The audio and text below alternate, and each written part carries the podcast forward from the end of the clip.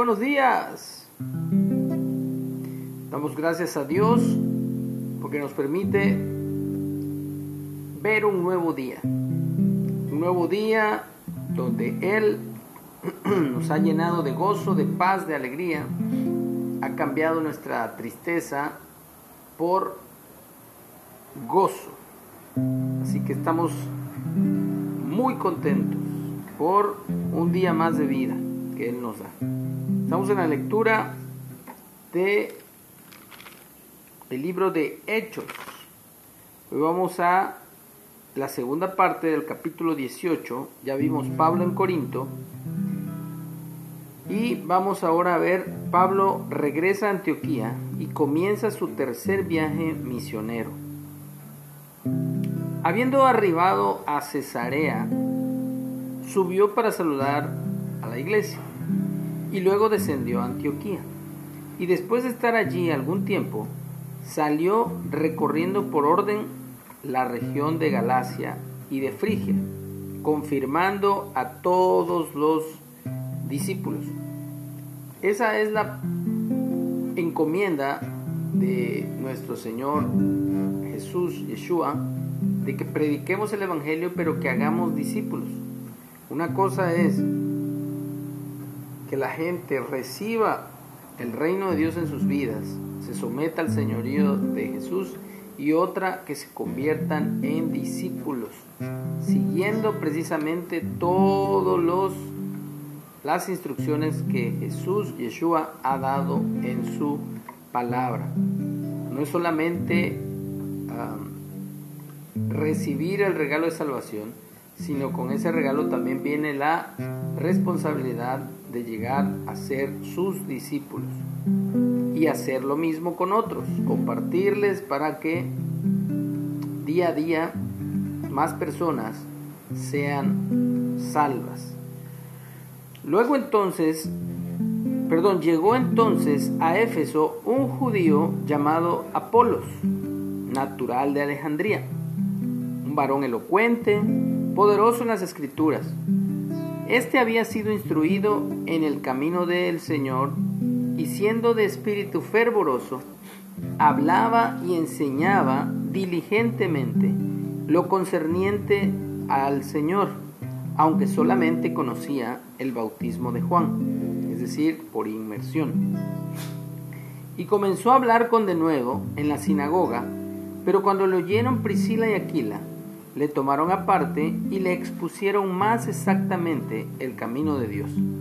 Y queriendo él pasar a Acaya, los hermanos le animaron y escribieron a los discípulos que le recibiesen, y llegado él allá, fue de gran provecho a los que por la gracia habían creído, porque con gran vehemencia refutaba públicamente a los judíos no creían en Jesús, acuérdense que muchos judíos creyeron en Jesús, de hecho los apóstoles, que eran más de 120, luego más de 500, luego más de 3000, creyeron en Jesús.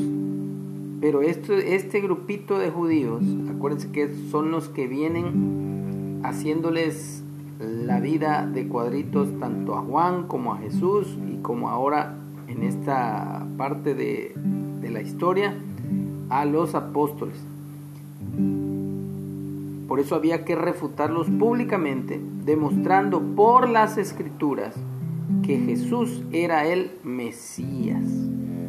Así que que no te asuste de repente ver publicaciones en mi muro donde se arma la polémica, donde se arma para algunos la discusión, que no es discusión, sino es simplemente el hecho de aclarar con las escrituras, como dice aquí, porque con gran vehemencia refutaba públicamente, demostrando por las escrituras que Jesús era el Mesías.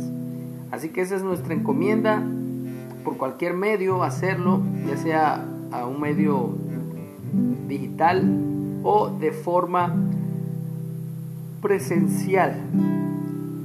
Así que le damos gracias a Dios porque Él ha sido bueno y porque nos ha librado de la muerte, nos ha trasladado al reino de su amado Hijo, Jesús, Yeshua. Por eso cantamos.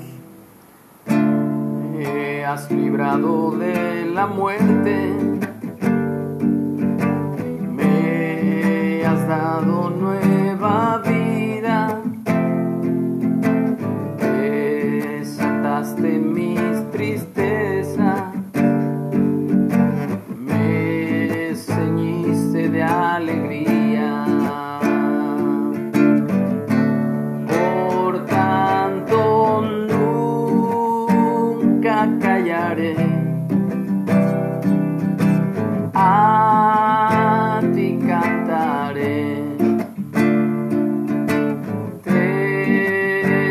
Alabaré.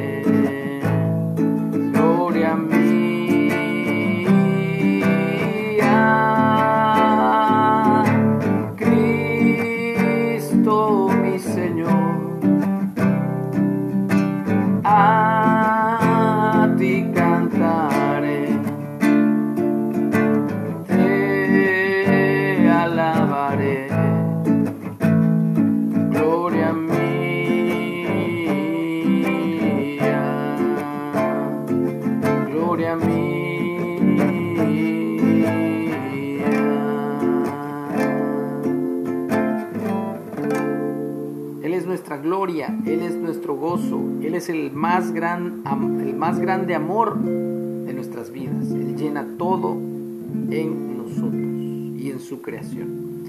Que tengamos un excelente día.